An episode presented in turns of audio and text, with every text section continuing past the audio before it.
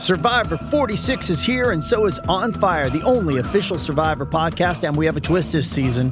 The winner of Survivor 45, Dee Valladares, will be joining us every week. We're going behind the scenes of the biggest moments, the how and the why things happen, and the strategy and analysis you can only get from someone like me, a Survivor winner.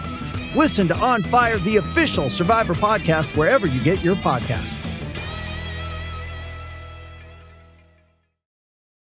This episode is brought to you by Paramount Plus. Get in, loser! Mean Girls is now streaming on Paramount Plus. Join Katie Heron as she meets the plastics in Tina Fey's new twist on the modern classic. Get ready for more of the rumors, backstabbing, and jokes you loved from the original movie with some fetch surprises. Rated PG 13. Wear pink and head to ParamountPlus.com to try it free. Soy Mauricio Londoño y en este episodio de la Música Podcast. Yo me acuerdo un día que le dije, yo voy a ser grande en este negocio. Wow. Y el man se rió. Me dijo, ah, deje de soñar, weón. La historia de Fabio Acosta. No puedo y te agradezco que me hayas sacado. Le digo, porque si tú no haces eso, de pronto a mí no se me abren todas las puertas que se me están abriendo hoy en día. Fundador de Aquela Music, Vibras Lab y manager de J Balvin Yo te como sin vid, a capela. y Casu. Hola. También es un gran amante del rock pesado. Y esta es una de sus canciones favoritas.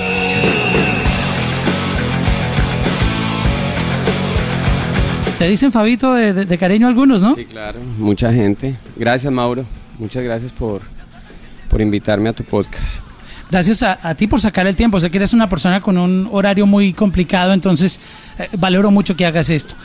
Colombiano, Sí, yo nací en Bogotá en diciembre 1 del año 74. ¿cómo tú empezaste a tener contacto con, con la industria? Bueno, la verdad yo siempre he sido como fanático de la música, pero realmente a quien le tengo que agradecer que me haya como involucrado un poco en la música es a mi hermano. Mi hermano, cuando yo tenía, no sé, 12, 13 años, él era muy fanático de Kiss, mi hermano es mayor, 3 años. Él quería tocar guitarra, él quería tocar batería, él estuvo en clases de guitarra, entonces como que siempre él era el que me hablaba de música, él tenía toda la colección de Kiss, los muñecos, los naipes, todo.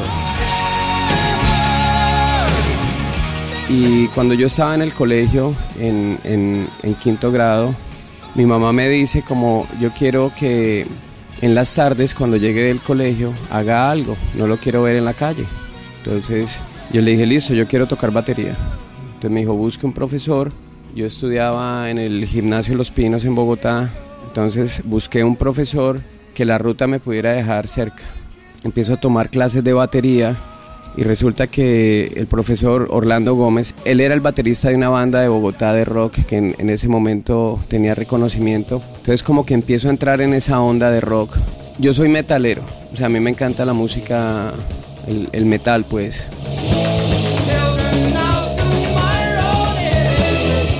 Y en Bogotá había una banda que se llama, o hay una banda que se llama Darnes, que todavía hablo con ellos, son muy amigos míos. Ellos tenían un LP que se llama Espías Malignos. Y en la parte de atrás habían unos teléfonos. Y yo un día llamo al teléfono que está en el LP atrás. Y me responde Óscar Orjuela, que era el baterista de Darnes. Duré hablando con él como dos horas por teléfono de varias cosas y él me dice, tengo que irme. El otro teléfono que está ahí es de Rodrigo, el que canta y el guitarrista, llámelo a él. Entonces yo llamo a Rodrigo, hablo, no sé, duré hablando con él como cinco horas por teléfono. Haz de cuenta que era como un fan que le respondió al artista al teléfono. Entonces él a mí me dice, Fabio, mañana va a haber un jam, llame a este man, se llama Roberto Sarmiento. Roberto y su hermana tenían una banda que se llamaba Prácticas Extramuros y me dice, llame a ese teléfono y hágase invitar. Allá va a estar toda la gente que toca rock and roll en esta ciudad. Entonces yo llamo al teléfono, me contesta Roberto, yo le digo, Roberto, mira, me dio el teléfono Rodrigo, eh, él me dijo que van a hacer un jam mañana y yo quiero ir, pero pues me pidió el favor que te llamara y me dijo, claro, pelado, usted está bienvenido. Entonces yo llego allá y ahí realmente es cuando yo empiezo a entrar en la industria de la música, porque ese día está toda la gente de las bandas de rock en Colombia, pues en Bogotá básicamente, que en ese momento eran como las más importantes, habían otras dos en, en otras ciudades. Pero yo ahí me empiezo a involucrar. Ese día está Orlando, mi profesor de batería, con, con, con los de su grupo y ellos me dicen, ¿usted qué hace acá? Entonces como que yo empiezo a involucrarme. Orlando me presenta a un a Carlos Vanega, se llama él. Carlos, en ese entonces su papá exportaba cosas y yo con Carlos empiezo a hablar como de, venga, eh, hagamos algo con la música. Entonces empezamos primero a grabarle demos a, gente. Yo le grabé, pues le grabamos demos a una banda que se llamaba Presagio en Bogotá. Carlos patrocinó la grabación de una banda que se llamaba Agony. Pero yo empecé a hacer conciertos en bodegas en Bogotá, bodegas que usaban para almacenar comidas en el éxito del 80. Entonces cuando entregaban como la producción, esas bodegas podían quedar dos, tres semanas desocupadas y ahí hacíamos conciertos. Como que ahí fue que me empecé a involucrar, a involucrar, entonces yo estaba muy metido como en la escena de rock de Colombia, empecé a trabajar con Hades, que era el grupo del profesor mío, a hacer el, el roadie de, de- Orlando, eh, después terminé haciendo production manager, bueno, empecé a hacer de todo. Hacemos los conciertos, recuerdo que hicimos un concierto en Bogotá que fue totalmente lleno, en donde estaba Masacre, una banda de Bogotá que se llamaba Tanafobia, una banda de Cali que se llamaba Inquisición. Y Dilson Díaz, que hoy en día es mi mejor amigo, que él es el cantante de La Pestilencia, él era el bajista de Masacre, él me dice como, oiga, hagamos el, el concierto de la reaparición de la pestilencia. Hasta ese momento nosotros como empresarios, como empresarios novatos nos iba súper bien, pero pues era como, yo en ese momento lo, lo, lo hacía era por amor al arte, no lo hacía por plata. Lógicamente pues nos ganábamos plata y me quedaba plata para viajar, para comprar ropa, que era lo que hacía en ese momento. Y hasta aquí hice el concierto de la pestilencia, fue que me fue bien como empresario porque lo hicimos en el, en el, en el Coliseo del Salitre de Bogotá, se llenó, Wow. pero nos falsificaron las boletas. Oh my God. Entonces, Wow. entonces perdimos la platica, el concierto estuvo muy bien. Y mi mejor amiga en el colegio se llamaba Karina. En el colegio un día nos ponen a hacer un, hacer un, trabajo de entrevistar a alguien importante. Entonces yo entrevisto al cantante de la banda Hades, que para mí pues él era en ese momento un cantante que en Bogotá era reconocido y ella va a entre- entrevista a un muchacho que se llamaba o que se llama Alex Pinilla. Alex Pinilla era el locutor de Todelar de la emisora 103.9 en ese momento en Bogotá. Y él a mí un día me dice, venga, ¿quiere trabajar en una disquera? Y yo le dije, no, yo estoy estudiando para hacer otra cosa. ¿Tú qué querías hacer? Yo quería trabajar en música, pero yo pensaba, y, y esto pues sin, sin desmeritar ese trabajo, pero yo, el yo pensaba que una disquera era ir y trabajar en prodiscos a vender discos. Ah, ok, que era vender el, el, el acetato, el Los vinilo, CDs, sí, los sí, casetes. Sí, sí, exacto, Ajá. sí, que eran cassettes, vinilos y, y CDs en ese momento. El CD apenas estaba entrando. Esto fue en el año 91, 92. Entonces yo le digo como que no, no, no, no, gracias, yo, yo, yo quiero hacer otra cosa. Ellos dejan de ser novios, yo pierdo contacto con Alex, pero yo sigo muy involucrado en, todo el tema de, música, de- del rock en Bogotá. Yo trabajaba con, bandas y un día voy a, un, concierto de los auténticos decadentes, me acuerdo, no recuerdo si el bar era, bar Calimán, o sea, era en la 82, era el, ba- el bar de Héctor Buitrago. El día terciopelados. Sí, sí, y ese día estaba tocando Auténticos Decadentes. Bueno, en ese local Héctor siempre tuvo el lugar, pero creo que el nombre del lugar en ese momento era Calimán. Alex sale y me ve y me dice, oiga, ahora estoy trabajando en MMG. Yo ya había investigado que era una disquera y yo dije, marica, claro, de una, vamos a trabajar. Ya sabía que no era ir a vender casetes. Entonces él me dice, cáigame el lunes a la oficina. Yo voy el lunes a la oficina eh, de BMG, me pone a hablar con un señor que se llama Uriel Giraldo. Y, y- y- y estoy nombrando a todas las personas porque me estás pidiendo que hable de mi historia y todos Claro. estos nombres que estoy Uriel, dando tremenda persona, son le tengo mucho cariño. son las personas que a mí me apoyaron y son las personas que a mí me dieron la oportunidad de entrar a esta industria entonces yo me entrevisto con Uriel Uriel me dice listo mira necesitamos una persona que haga discotecas de rock Entonces, en ese entonces BMG tenía todo lo de rock and roll. Ellos eran Giffen Records, tenían Guns N' Roses, Nirvana, Live, Eagles, Aerosmith, o sea, tenían prácticamente que todo. Y estaban lanzando el sello de Culebra en México. Entonces tenían Tijuana No, de La Lupita. Y él me dice, trabájelos. Adicional tenían Caifanes y tenían La Maldita Vecindad. Ahí tengo una anécdota muy chévere, porque pues muy divertida, porque me dice Alex, ¿cuánto le van a pagar? Yo le dije, no, pues yo le dije que el mínimo, weón. Me dice, no, pero tenían un millón y medio para usted. Oh my God, ¿y el mínimo en cuánto estaba? No como recuerdo en esa 280 mil pesos. ¡Wow! Entonces yo le dije, ¿por qué no me dijo? Era como siete veces más. Pero igual, yo estaba terminando el colegio. Yo no lo hacía por plata porque gracias a Dios mi familia me, me cubría como los gastos necesarios.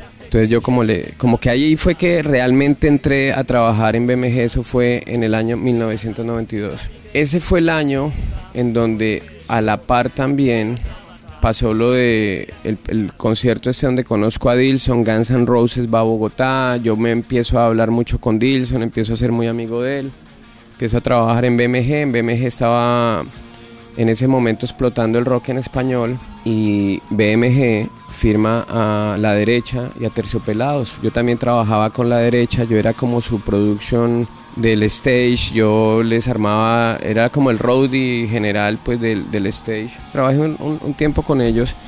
Julio Correal trabajaba con Aterciopelados como manager y ahí empezamos también a promover esa música en las discotecas, ahí empezamos a promover el bolero falaz y el bolero falaz empezó a tener mucho eh, reconocimiento pues también en, en, las discotecas. La idea mía o el trabajo que, con el que yo empecé en BMG fue a trabajar la música que no sonaba en radio en los clubes.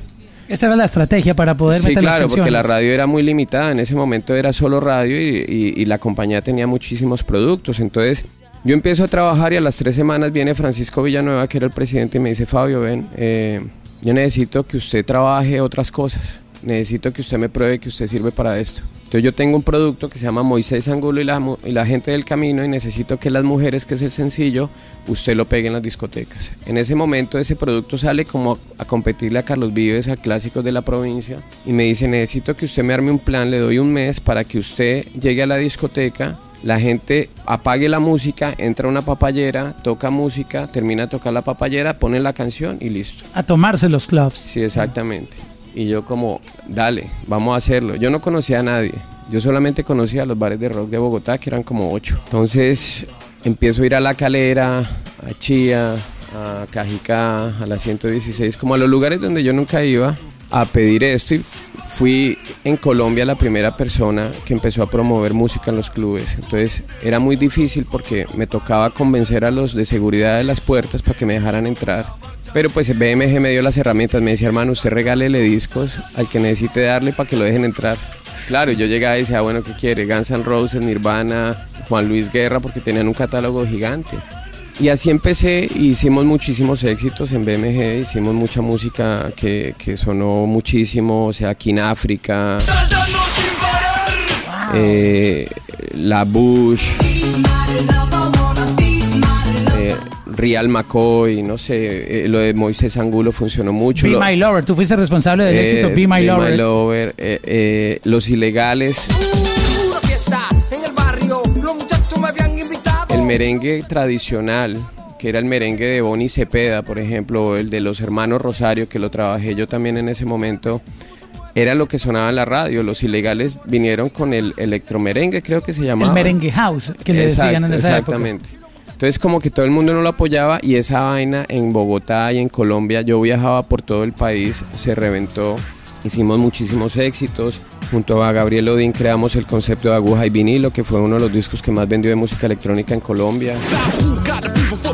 Y ahí como que yo me involucro mucho. Yo en BMG hice de todo. Yo en BMG iba y pegaba afiches en, las tiendas. Yo en BMG iba a la fábrica Adisonex a mirar cómo hacían los discos, cómo hacían los, los, los CDs. Yo iba a las bodegas de Prodiscos, yo iba a las bodegas de la música, o sea, yo hice como el curso completo, yo hice lo que hay que hacer en una compañía discográfica, hice todo. Hoy en día es diferente, Hoy en día hay procesos que ya no existen, ya no hay tiendas donde poner afiches, nada de eso, ya de pronto la- la- las tiendas de discos existen, pero no como en el pasado donde la, la venta de una compañía dependía de la producción de una, de una fábrica, entonces como que, como que hice todo el curso. eh, hice discotecas, iba a llevar mandados a la radio, pues que lleguen, llévele este disco a esta gente de radio, al pajarraco, a no sé quién, a toda esta gente eh, muy querida en Colombia. Estoy en BMG, sigo haciendo las discotecas a nivel nacional. El disco de aguja y vinilo tiene mucho éxito. En el año 97 yo dejo BMG y Luis Vargas, que era mi jefe en ese momento, me dice, no, eh, quiero que conozca a mi hermano, que es el director de marketing de EMI. Me voy a trabajar a EMI el siguiente año y en EMI yo iba con el tema de la música electrónica, entonces lanzamos un compilado que se llamaba Dance Trance Experience. Just come back to me. Wow. Lo tenía. Y después lancé el After Party, que ese fue el que revolucionó de nuevo la industria de la música electrónica en Colombia. Vendimos 100.000 discos del primer disco, que era en esa época demasiada música.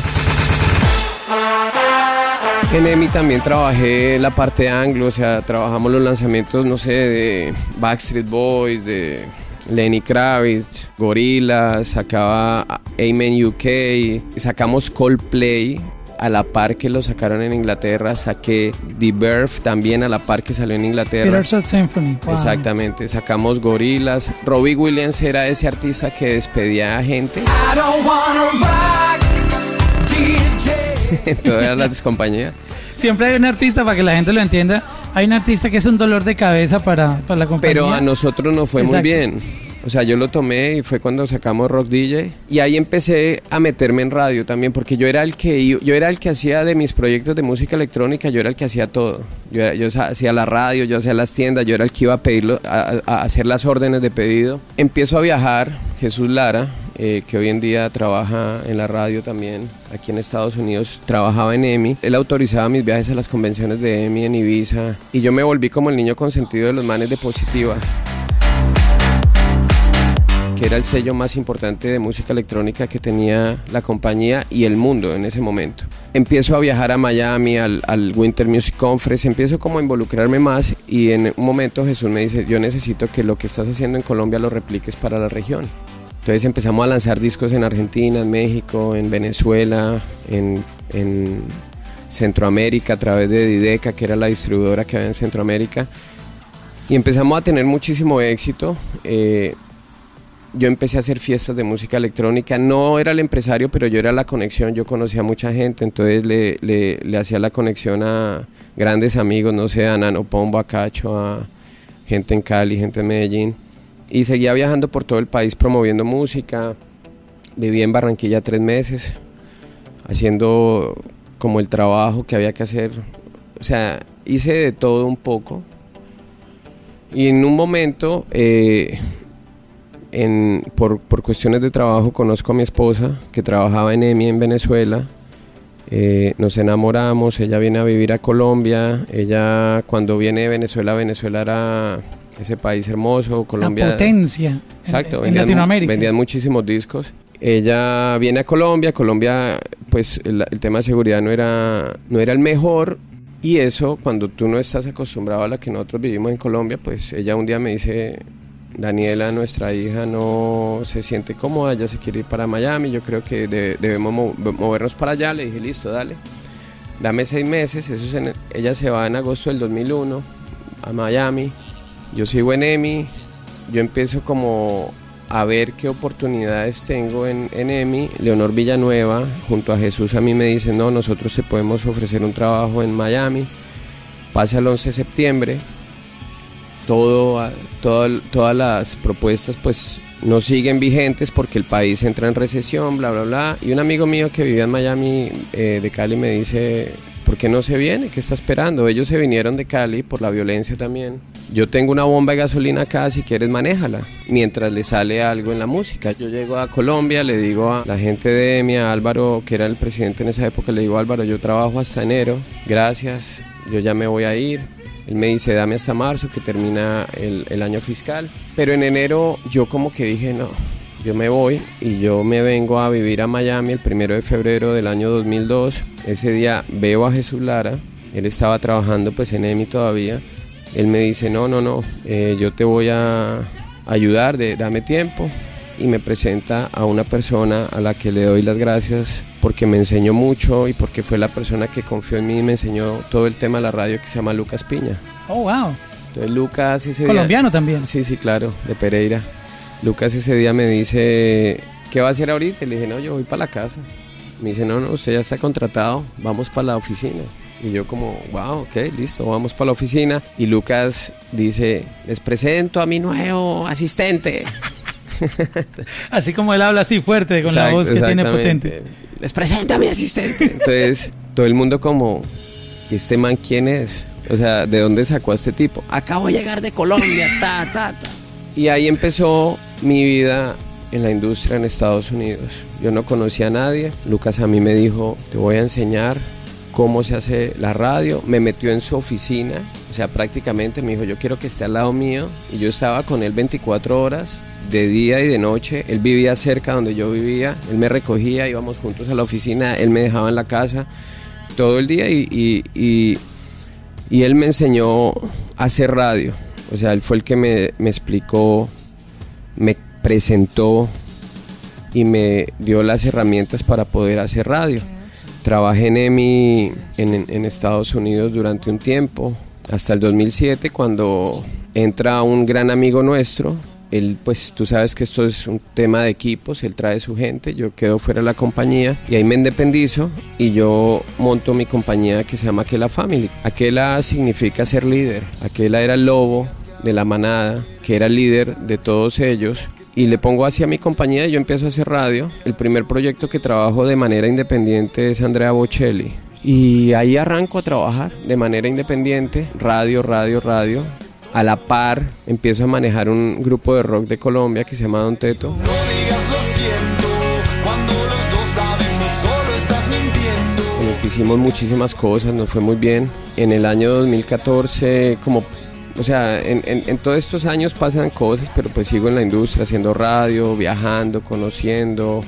Con Don Teto conozco México, hacemos conciertos allá, conozco otros países, Perú, empiezo a tener relaciones con otras personas de otros países.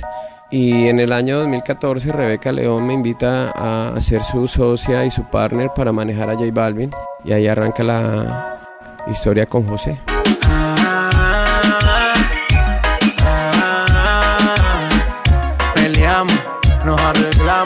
Nos mantenemos en esa, pero nos amamos. Yo quiero enfocarme un poquitito en ese suceso que no es sencillo cuando uno emigra a los Estados Unidos y pues hay cambios en la compañía donde estabas.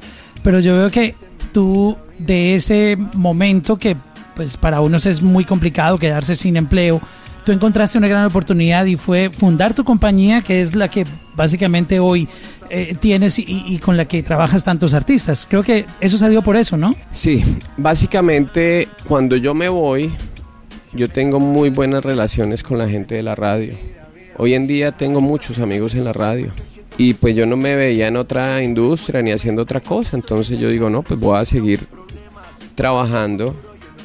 A mí me llaman después de que yo me voy de EMI a los cuatro meses a ofrecerme el mismo trabajo y yo le digo a la persona como, no puedo y te agradezco que me hayas sacado. Digo, porque si tú no haces eso, de pronto a mí no se me abren todas las puertas que se me están abriendo hoy en día. En ese momento la persona no lo tomó bien, pensó que yo le estaba como, que yo como que me estaba burlando de él. Hoy en día es muy amigo mío y- y- y hablamos mucho del tema, pues hablamos a veces de, de- pero, pero sí, a mí ese cambio, yo tenía a mi hijo, tenía seis meses de nacido, o sea, salí el día anterior a mi cumpleaños. Yo salí de la compañía un 30 de noviembre. Diciembre y enero es prácticamente que muerto. Pero pues yo estaba tranquilo y, y- y creo que mientras uno haga bien las cosas y uno trabaje y uno entienda qué es lo que uno hace, no hay por qué preocuparse. Porque trabajo siempre hay. Lo que no hay es personas que de pronto lo hagan de la manera correcta. Entonces yo como que sí, me dio miedo al principio, me, me- dio un poco de susto, pero siempre tuve a mi familia apoyándome y, y tuve amigos, tuve a Pietro, Pietro Carlos, Él, él fue la persona que me dio ese primer proyecto de manera independiente. Y en ese momento en Warner trabajaba un muchacho que se llamaba Alberto Albert Rodríguez. Albert también me dijo, no, ven y trabajas con nosotros, yo te voy a dar proyectos independientes. Y bueno, y, y- y de ahí para adelante hemos hecho muchísima, mucha música exitosa en la radio. ¿Cuáles fueron los primeros artistas latinos que, que tuvo Aquela Family en, su, en sus proyectos? Con aquel he trabajado, trabajé con Daddy Yankee, trabajé con Alex Intec, trabajé con Maná, o sea, desde el año 2008 hasta hoy en día he trabajado toda la música de Maná la radio. Daddy Yankee trabajé con él casi tres años, cuatro años, algo así. Y muchos, o sea, la lista es, son, son muchos. Rake, Camila, Sin Bandera, Zion y Lennox. eh, sí, no, son muchos artistas que hemos trabajado. ¿Cuál crees tú que haya sido el como lo que la industria vio en tu compañía para confiar ese trabajo tan importante? Porque están los sueños del artista. Muchos son artistas independientes, otros venían de un record label que te contrataban como para un proyecto independiente, pero, pero básicamente te estaban dando los sueños de su carrera eh, para que tú lo, lo llevaras a otro nivel. Si no, a la final esto es dar resultados. Esto no tiene otro... O sea, si tú das resultados, es la única herramienta que tú tienes para que te sigan dando trabajo y te sigan dando proyectos para trabajarlos en la radio. O sea, la radio no miente. La radio tiene muchos sistemas de medición donde tú puedes darte cuenta si realmente una canción sonó o no sonó. O sea, no puedes mentir. No puedes decir, no, tal, o sea, eso sonó o no sonó. Y te dice a qué hora sonó. O sea, entonces creo que es el resultado lo que le permite a uno seguir vigente en este trabajo de hacer radio. No hay otro. Los números. Sí, claro. Que suene la música, que sea exitosa. ¿Alguna vez te topaste con algún proyecto que tú querías que funcionara porque a ti te gustó de corazón, pero te encontraste con, con esas challenges que hay dentro de la industria y que no pudiste y te quedaste como con, como con ese sinsabor de wow, ¿por qué, por qué la gente no recibió esto si, si para mí como experto en música era, era un hit? Seguramente sí, claro, pero ahorita no me acuerdo alguno así muy, muy específicamente, no. Pero sí, claro, no todo funciona. A veces sucede esas Sí, cosas claro. en- en- en la música. Es que muchas veces, mira, yo, yo, yo, la, la, la radio es el canal que hay entre el artista y el público. Pero realmente quien hace el éxito es el público, no es la radio. La radio a mí me apoya y me puede decir, Fabio, te vamos a apoyar, vamos a poner la canción. Si la canción empieza a funcionar y sale bien en los research y sale bien en los M-Score y todo esto, la subimos de rotación. Pero ya llega a un punto en donde esos mismos resultados que utiliza la radio les indican si las canciones les gustan o no a las personas. Y hay canciones que definitivamente no funcionan. Exacto, porque por algún motivo el público no las no conectó con ellas. son cosas que pasan que a veces nadie tiene como la, la respuesta. Sigamos hablando de, de- de tu exitosa carrera que, que fue cada vez escalando más, ya después de tener pues ese nombre en la industria con tantos artistas que, que ya tú les habías probado que, que tu trabajo y la fórmula que tú tenías y tu visión y la estrategia funcionaba. Tú empiezas a trabajar en, en el proyecto de, de J Balvin. ¿Cómo tú llegas a, a formar parte de la carrera de- del artista colombiano de J Balvin? Como te decía, a mí me invita Rebeca eh, a ser partner de ella y a manejar a José en el año 2014. Y arrancamos de cero con él, prácticamente. José ya era muy grande en Colombia, era muy conocido en algunos países, en Perú, en Venezuela, pero Colombia él era pues el, el- líder indiscutible en- de, de la música en Colombia en ese momento. Y él estaba 100% enfocado en Colombia. Y lo que hicimos fue decirle a él, necesitamos enfocarnos en Estados Unidos. Y yo recuerdo que lo, que lo que le pregunté a él la primera vez que nos reunimos fue, ¿qué es lo que primero quieres que yo haga para ti? Me dijo, yo quiero ser número uno en Billboard. Y le dije, listo. En ese momento estaban trabajando la canción de 6 AM. Y le dije, vas a ser número uno sin problema. Y fue número uno como al mes, por ahí. Lo Wow. llamé, me acuerdo, y me acuerdo que lo llamé y le dije, la canción va a ser número uno la próxima semana. La mañana y todavía no recuerdo la nada. canción va muy bien, bla, bla, bla, y bueno, ahí logramos y, y bueno, y ahí empezó todo un trabajo y un- una estrategia que se planteó con él junto a Universal Music y hoy en día pues ya todo el mundo ha visto lo que hemos logrado hacer con J Balvin. No, es, es una carrera increíble. ¿Qué fue lo más complicado de contarle al mundo o de enseñarle al mundo que en Colombia se hace música urbana? Porque en Colombia vivimos también esa como ese rechazo por el talento local, porque todo lo que venía de Puerto Rico, estoy hablando de, de Colombia en este momento, todo lo que venía de Puerto Rico era muy bien recibido, pero cuando un artista colombiano intentaba hacer música urbana, como que la gente decía, no, déjale el reggaetón a, lo- a los boricuas. So, cuando llegan aquí a Estados Unidos con el proyecto, ¿qué tan complicado fue en traer un artista colombiano a un género que todo el mundo ve como, o veía en ese momento como boricua? No fue tan difícil porque José ya era muy grande en Colombia. Entonces, era trasladar el éxito de un país a otro. Ya tenía las herramientas para uno poder decirle a la gente como, mira, esto ya en Colombia fue exitoso. Y Colombia tiene esa ventaja y es que ha sido un país que históricamente ha creado artistas que mundialmente han sido grandes. Shakira, Carlos Vives, Juanes. No es fácil, lógicamente, por lo que tú dices, pero, pero creo que esa no era la... En, en Estados Unidos no era como, Aquí no existe ese, ese pensamiento. como esa barrera. No, aquí tú sabes que si la música es buena, es lo que importa. O sea, al final este negocio creo yo que si tienes música buena, lo que tienes es que acompañarlo con un buen equipo, con una buena compañía, con una buena estrategia, con unos buenos elementos que hagan el trabajo para que todo eso que tienes planificado pase. Le dieron la oportunidad de abrirle la, la- gira a Enrique y a Pitbull y creo que eso fue algo que también rompió muchas barreras, ¿no? Tú como manager, por ejemplo, eh, ahora en, en- en el nivel que te estás moviendo con el proyecto de Balvin, ¿se fijan un- una meta y trabajan en base a, a tener ese gol? O, o cómo es, por ejemplo, la manera en que se mueve ya, digamos, un equipo a este nivel que ustedes trabajan? No, no, pero es que es un equipo ya muy grande, o sea, pero sí, claro, nosotros seteamos sueños. Él tiene Escritos. sueños. Sí, claro, él escribe todo y vamos por esto y, y por eso vamos y por eso lo logramos. Exacto, sí, así mismo como le estás diciendo. Se escribe y él los va chuleando. Y lógicamente hay un equipo detrás trabajando para que todo eso pase, ¿no? La parte humana de, de un manager que viaja por el mundo entero requiere sacrificios.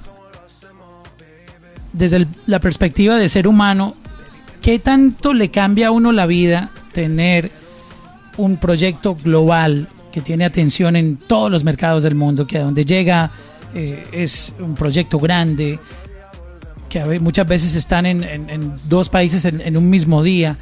¿Qué tanto uno se afecta como humano? ¿Las emociones cambian? ¿Qué, qué pasa en, en la transformación interna de una persona cuando, cuando se mueve a ese nivel? la vida a uno y las experiencias y todos estos viajes y todos estos momentos que uno vive al lado de él lo hacen madurar a uno más, le enseñan infinidad de cosas. Pero en mi caso yo sigo siendo la misma persona. O sea, que a mí me conocen, tú me conoces hace rato y tú has visto que yo soy igualito. Le afecta a uno la vida de pronto familiar por la viajadera, por los viajes, porque no comparto tanto con mi familia, pero tampoco me afecta mucho porque mi familia viaja conmigo muchas veces. Yo pienso que por el contrario, a mí me llena, a mí me hace feliz eh, el, el ver que todo lo que se trabaja y todo lo que se propone con él funciona cuando vas a otro país y ves a toda esa gente de otros países que no hablan español disfrutando la música desde que arranca hasta que termina cada concierto. O sea, ahorita fuimos a Europa y en países como Finlandia en donde el inglés no es la lengua principal tampoco y la gente es local el 90% y los ves que desde que arranca hasta que termina cantan y disfrutan su música, eso creo que es lo que a mí me hace feliz. Es lo que yo digo, wow, estamos haciendo la tarea, pues.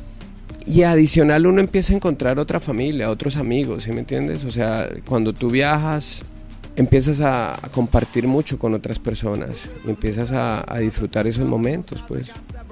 Pero emocionalmente y eso, en el caso mío, no, no me afecta.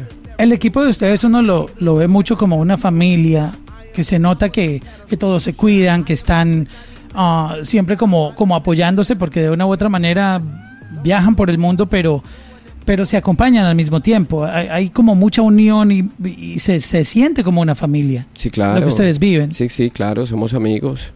Somos amigos y sí, somos, es, es la manera de hacerlo. Es que no creo que haya sido otra, es con, las personas con las que casi que convives a diario. Ahorita te- terminamos una gira de dos meses acá en Estados Unidos y son las personas que tú ves todos los días de shows.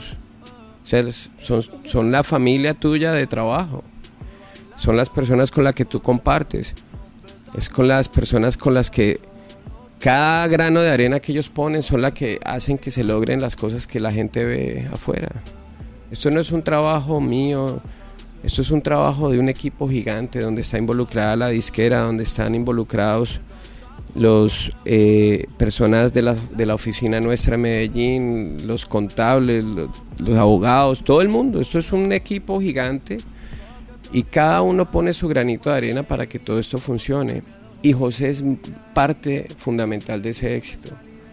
Él es el 50% creo yo del éxito de su carrera. Él está involucrado en todo.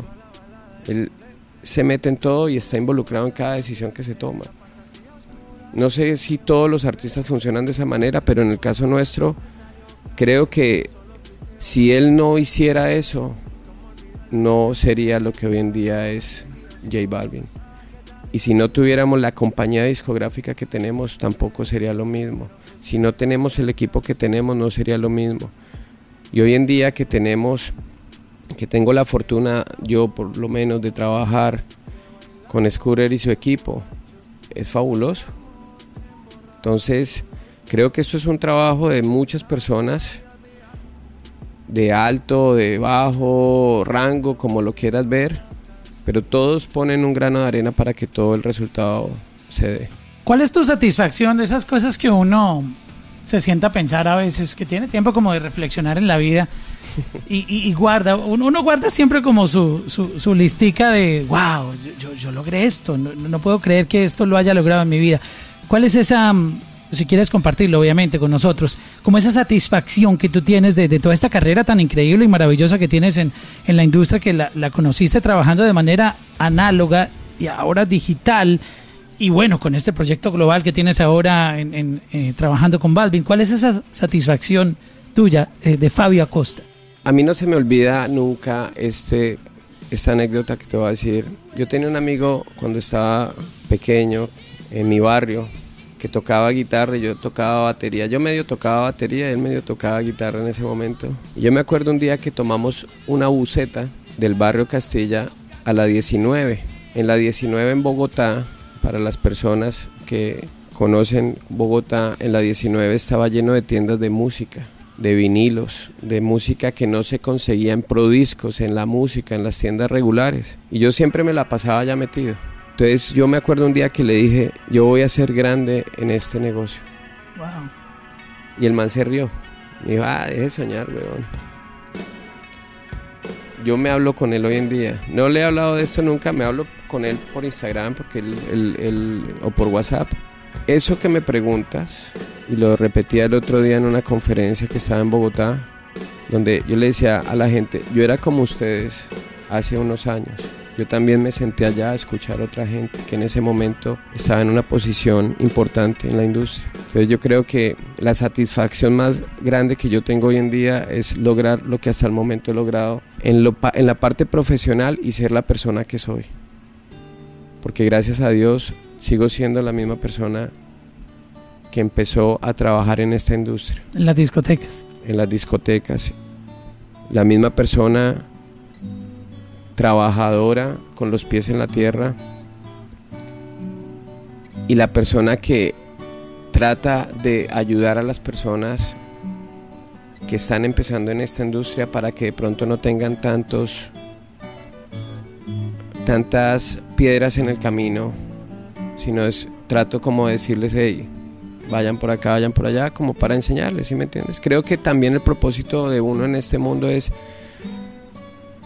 que lo que uno aprende uno se lo pueda transmitir y uno se lo pueda dejar a otras personas. Entonces, creo que eso es como mi mayor satisfacción. Y después de eso vienen muchas, pues. O sea, con José creo que todo lo que hemos hecho a mí me, me, me, me enorgullece muchísimo. Ver a mi mamá feliz o saber que mi papá cuando estaba vivo en el año 2005, que es cuando él muere, él me vio ya viviendo acá y me veía que ya había crecido y que tenía una casa y que cosas que de pronto él no se imaginaba y verlo feliz, creo que esas son las cosas que a uno le dan más satisfacción. Sentir que la familia de uno se siente orgullosa de uno es, es, es, algo muy bonito. Lo demás bien y va.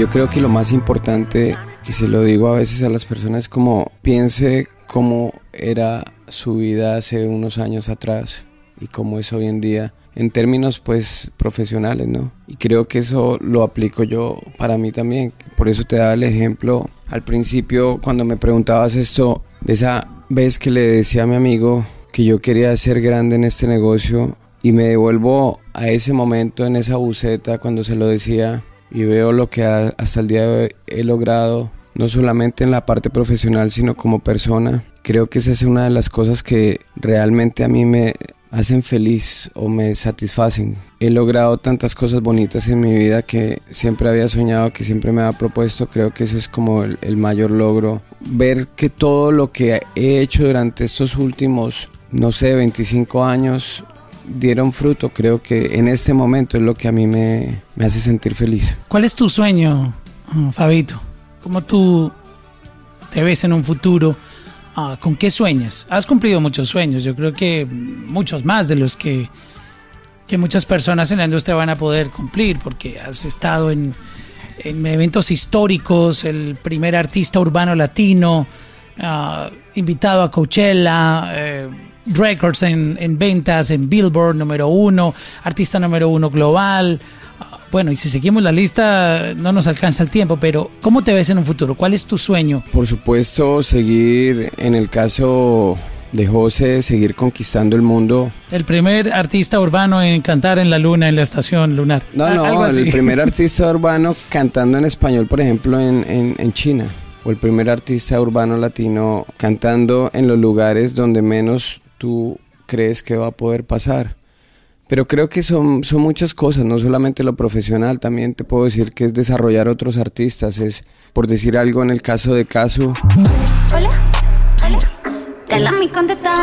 Es ponerla en donde debe estar, es explotar ese talento que ella tiene y mostrárselo al mundo y lograr que ella sea la artista urbana más importante que haya en el movimiento urbano en unos años. Pero también creo que para mí es importante no solamente lo profesional, sino saber que voy a tener una familia que va a disfrutar de mí, de que voy a poder tener más tiempo para ellos, de que voy a tener en unos años la salud que uno necesita tener, me entiendes? Creo que eso es importante. Casu es uno de, tus artistas que hemos visto, tú le has apostado bastante y está impresionante en, muchos mercados. Eh, comenzó el fenómeno en Argentina, pero ya esto se ha tomado todo Latinoamérica, empezó a crecer acá en Estados Unidos y, a formarse ya como una un fanbase muy, muy fuerte. ¿Qué tú le viste a Casu versus otros artistas que de pronto también estaban ahí como pidiendo una oportunidad, pero ¿qué fue lo que Casu trajo a la industria?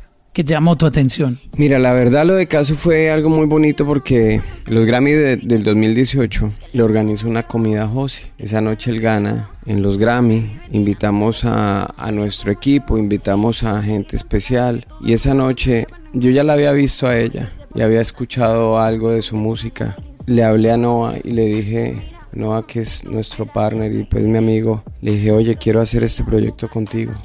Él también había querido hacer algo con ella y me dijo, si es contigo, dale. A los ocho días o a los diez días viajamos a Argentina al concierto de José y la invitamos al concierto y ese día la vi y lo que yo busco no solamente con un artista aparte de, que tenga buena música, de que tenga el, talento es también que sea una buena persona y eso como que sumó a, lo, a su talento que fue lo primero que me llamó la atención. Cuando la conocí hubo una química especial y a los ocho días ya estábamos en Colombia cerrando los términos del contrato que hicimos con ella. Pero Julieta es una niña que su look, su música, lo que interpreta, sus canciones, su arte, su parte gráfica y visual que ella misma proyecta es impresionante. Y si no nada esta noche. Todo lo que ustedes ven de ella lo, lo, lo diseña ella, lo crea ella desde su música hasta sus fotos, sus carátulas. Wow, eso está increíble. Sí, porque es diferente cuando uno la ve a ella. Su puesta en escena, ahorita Exacto. que fuimos a Argentina a hacer los teatros ópera, yo sabía que iba a haber una buena producción, pero yo me impresioné cuando, cuando fui, porque realmente es una experiencia cuando vas a un show de ella. Y creo que eso es lo que también me llamó la atención de ella, que ella es diferente, no solamente en la música, sino en la manera como ella quiere mostrar su arte. Creo que en un futuro vamos a lograr muchísimas cosas juntos y cuando esto esté en los archivos de tus podcasts, seguramente lo vamos a escuchar y vamos a decir, mira que todo lo que ese día hablamos está pasando. Vámonos a hablar de, del Arcoiris Tour que duró dos meses viajando por todos los Estados Unidos, por los mercados más grandes. Yo creo que ha sido uno de los más increíbles en producción, en la experiencia que se ofrece. ¿Cómo se dio todo este show y qué experiencia les dejó? Yo creo que antes de Arcoiris también el, el tour de Vibras, que era el de los dinosaurios, marcó una diferencia en la industria latina de los shows en vivo. No es por nada, pero ahora todo el mundo quiere tener ese tipo de como inflables, los muñequitos, todo ese, ese concepto que estaban usando como colores. Ahora toda la industria está queriendo hacer cosas así. Creo que siempre lo que nos ha caracterizado con hacer cosas diferentes y hacer cosas nuevas. Cuando, y voy a empezar a hablarlo de Vibras porque Vibras empezó con una idea de él. Él, él le decía al diseñador como quiero un dinosaurio gigante en el escenario. Y de ahí partió la idea de todo el tema de los dinosaurios. Y ese tour fue realmente el que marcó la diferencia en el mundo latino de los espectáculos en vivo, porque nunca antes había habido una producción como esa. Entonces cuando nos invitan a Coachella, había que superar la experiencia de Vibras Tour. Inicialmente la idea no era la que vieron en el escenario, era otra diferente. En ese evento muchas veces hay vientos muy fuertes, entonces no permitían colgar inf- inflables. La primera idea que se había propuesto, que era un concepto totalmente diferente, no se podía llevar a cabo porque no se podían poner inflables que fueran amarrados al techo, a la estructura como tal. El concepto de esos diseños era con otro artista y el artista dijo, no, yo quiero que sea lo que yo planteé al principio y si no se puede, no se puede. Entonces ahí es cuando José dice, vamos a trabajar con Friends With You, que son mis amigos, que los conozco, que me, me- me gusta su, su concepto y ahí es donde empieza todo el tema del arco iris con las nubes primero. Ahí el arco iris no existía, pero existían las nubes, los, los, los caracteres, los muñecos, los caracteres que tenía Friends With You y se crea este show con las escaleras, con todo esto. Y ya para Lollapalooza lo que hacemos ya es crear el concepto de, de arco iris, pero allá no se puede presentar lo que la gente vio en el arco iris tour, pero era algo muy, muy parecido, muy similar. Entonces llega la idea del arco iris tour y se le agregan algunos elementos, el arco iris en la mitad del venue, inflable al final del show, algún otro contenido, otras canciones. Y estos tours siempre le dan a uno muchas enseñanzas, uno, aprende muchas cosas, eh, infinidad de cosas, o sea, much- o sea, infinidad de experiencias, de enseñanzas, de cosas que uno sabe que no puede volver a, pasar en el siguiente. En esta industria cada día y cada experiencia que uno tiene le genera uno un aprendizaje nuevo. Como dato curioso, ¿cuántos stage tenían? No creo que con uno solo podían hacer todo el, toda la gira, ¿o sí? Todo lo que ven en cada show se monta en los camiones, ¡Wow! en creo que eran ocho camiones, siete camiones. Y se va para la siguiente ciudad. Termina el show, tres horas y media desarman todo, lo montan a los camiones, Oh al otro God. día a las dos de la tarde, tres de la tarde ya está todo montado. Pero son unos bestias, esos tipos que desmontan eso y lo, y lo vuelven a montar, ¿ah? Sí, claro, eso Wow. requiere una planeación. Yo yo estaba pensando que tenían ah, No, no. uno de, de emergencia y lo mandaban a otra ciudad y no, así, pero no, no, wow. no es muy costoso. Tengo una cifra aquí que no sé si será real o no, pero me llama mucho la atención y es el nivel en donde están los artistas latinos. Haciendo comparaciones, por ejemplo, no son buenas en la industria, pero bueno, los números están ahí eh, al alcance de todo el mundo. Y por ejemplo, veo aquí que J Balvin es mucho más grande en números que Beyoncé. O sea, eh, estoy hablando de la fuerza latina. Daddy Yankee más grande que Drake. Inclusive lo- los números de J Balvin son más grandes que Drake.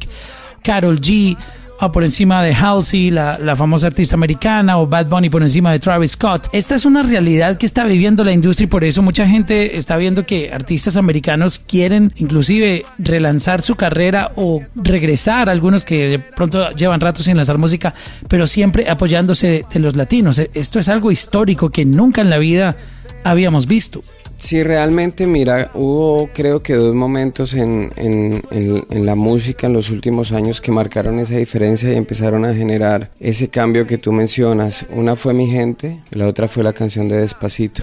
Fueron canciones que lograron llegar a cada rincón del mundo y fueron canciones cantadas totalmente en español. Después Despacito tuvo la versión en donde Justin canta, pero realmente fue un momento en donde esos dos temas lograron la atención de otras audiencias que no hablan en español y que empezaron a marcar la diferencia. Entonces creo que esos números son reales, es la realidad. Creo que hoy en día está pasando lo opuesto a lo que pasaba en nuestros países cuando tú y yo empezamos a escuchar música en inglés, que nos gustaba el ritmo, pero no sabíamos que no sabíamos qué decían las canciones o las Cantábamos las letras. canciones de Air Supply, que Entonces- hay un moco en el arroz. Uno cantaba ahí como entendía el inglés. pero- Exactamente, pero- entonces de- exacto. de, ahí nacen tantos inventos del- de, lo que tú decías, por ejemplo, que le ponían letra a las canciones y creo que ahora es al, al revés y eso lo vivimos nosotros en muchos países donde visitamos que son totalmente extranjeros, que no son latinos y los tipos disfrutan la música desde, el principio a fin, pero no tienen ni idea qué dicen,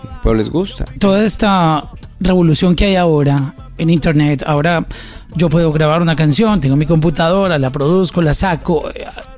Al mismo tiempo, el internet ha ayudado a que muchos artistas que, que no tenían cómo mostrarse, no tenían un, poder de marketing o, un equipo, pudieran ah, lanzar una carrera y, ser exitosos. Y hay gente que por subir un video a YouTube se, se volvieron famosos. Eh, uno de los casos es Danny Ocean, que subió Me Rehuso y ha sido una de las canciones latinas también con mayor cantidad de plays en la historia. Pero aparecían millones de artistas. O sea, en un mundo sobresaturado de, de creadores de, de música, de artistas, ¿cómo lograr figurar, cómo lograr uno hacer que el público se fije en la música de uno y lo escuche, porque a veces tú pasas por los servicios de streaming y ves artistas con una calidad de música increíble, pero ni siquiera llegan a mil plays. Qué triste ver que al mismo tiempo este sistema se vuelve también un arma de doble filo porque no tienes cómo mostrarte. ¿Cómo podrías tú darle un consejo a esta gente que está ahí tratando de encontrar la manera de ver cómo el mundo al menos puede conocer su música? Mira, yo creo que son varias cosas. Lo primero, este es un negocio en donde la música es el elemento más importante. Tú que haces radio y que has programado radio, tú sabes que las canciones que hacen la diferencia son las canciones que son aceptadas por el público.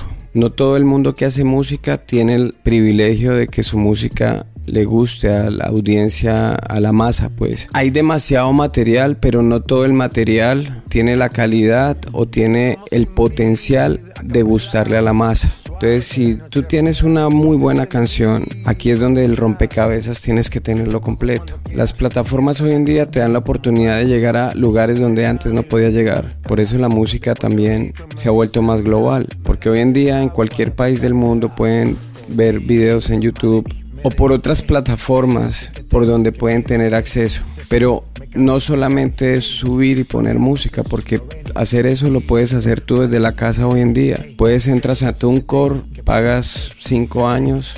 Hay La unos que son gratis. La música queda arriba, pero aquí es donde realmente todo va de la mano. Tienes que tener un plan, tienes que tener una estrategia, tienes que tener un equipo, tienes que tener los recursos para hacerlo. Pero tienes que tener la música correcta, porque tú también puedes tener el equipo, puedes tener un dinero para apoyar el lanzamiento de tu música, pero si la canción no es buena tampoco va a pasar nada, porque a la final quien hace que las canciones sean éxito es el público, no es nadie más. Las plataformas, la radio, los periódicos, la televisión son los puentes entre el artista y el público. y todos ellos pueden apoyarte y pueden ponerte a sonar, pueden invitarte a un programa a cantar, pueden hacerte un artículo en una revista, pero si al público no le gusta, no va a pasar nada. Mirando los lanzamientos que ustedes como equipo realizan, ninguno se parece a otro. Siempre están buscando sonar diferente. Ese es más o menos como se mueven en, en la industria. Sí, claro, siempre hay que hacer cosas diferentes, ¿no? Pero en las canciones correctas. No todas las canciones que le envían a José son las canciones correctas en algún momento. Las que tú escuchas que salen son las que él considera que son las mejores. Y creo que no falla. Es el mejor AIR que tiene la industria hoy en día. Con mi gente creo que lo demostró. Porque ni el mismo Willy William creyó, pero yo, yo hablé con Willy William y me contó la historia de mi gente que el mismo Balvin le dijo en, en Miami cuando él fue a grabarla. Dijo, esto va a ser número uno, global. Y el tipo me dijo, yo sí tenía el, ánimo y la esperanza, pero me pareció demasiado. O sea, no, él no esperaba eso. Ver lo que pasó con una canción que inclusive la canción ya había salido y estaba sonando en, Francia, acomodarla en español, darle ese flow, fue número uno global y, y- y bueno, tú sabes lo que pasó después hasta la primera canción en español que logró ser número uno totalmente en español en el Global Chart de Spotify. quiero que, que por favor le des un, un mensaje a, a toda esta gente que está ahí queriendo luchar, queriendo sacar su carrera, que ven a tu equipo de trabajo, a todos los artistas con los que tú trabajas como, como sus ídolos y, y que algún día les gustaría eh, estar en la posición que ustedes están, viajando por el mundo, cantando en, en grandes escenarios. ¿Qué mensaje tú les quieres enviar? Nada, que todo se puede lograr.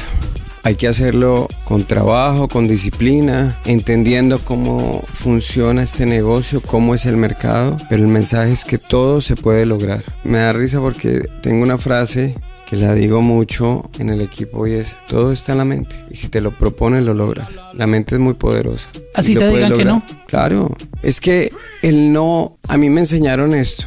Cuando llegué a Estados Unidos, a mí me dice Lucas, siempre te van a decir que no. Esto está garantizado. Siempre. No tenemos espacio. La canción no nos gusta. Usted tiene que aprender a cambiar el no por un sí. Uno también tiene que aprender a escuchar. Muchas veces a uno le dice que la cosa no funciona porque muchas veces tiene la razón. Pero eso no significa que uno no lo pueda hacer. Eso significa que te están diciendo hágalo mejor y venga y regrese. Y otra pregunta que se me había olvidado hacerte, la que muchos artistas me la hacen, y es, ellos creen que, que al grabar con una, con una persona grande de la industria, su carrera va a cambiar o su vida va a cambiar.